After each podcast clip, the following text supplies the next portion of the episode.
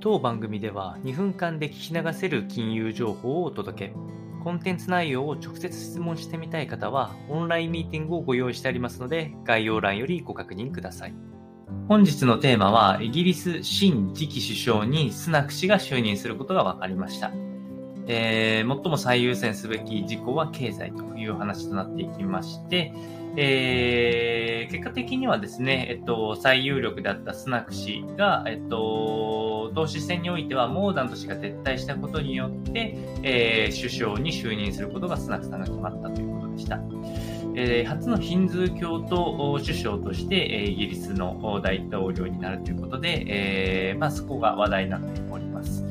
そして、えーと、最重要の優先事項として、まあ、あのジョンソン前首相もおっしゃっていましたけど、え今、保守党の中の分裂というのがすごく大きな問題となっておりまして、え実際、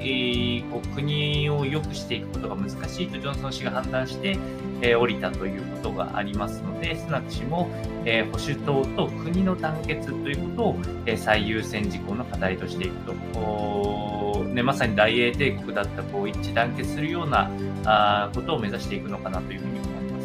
す。で直近のもちろん経済環境は悪化しておりまして、高インフレであること、金利上昇していることなど、え厳しい逆風が吹いていることは変わっていないので、市場の安定を図って、31日に財政計画の発表を済ませたいという意向は変わっていないというふうにされておりますので、ま今後どういうふうな発表があるかというのを確認していく必要があるかと思いますので、参考にお届けをいたしました。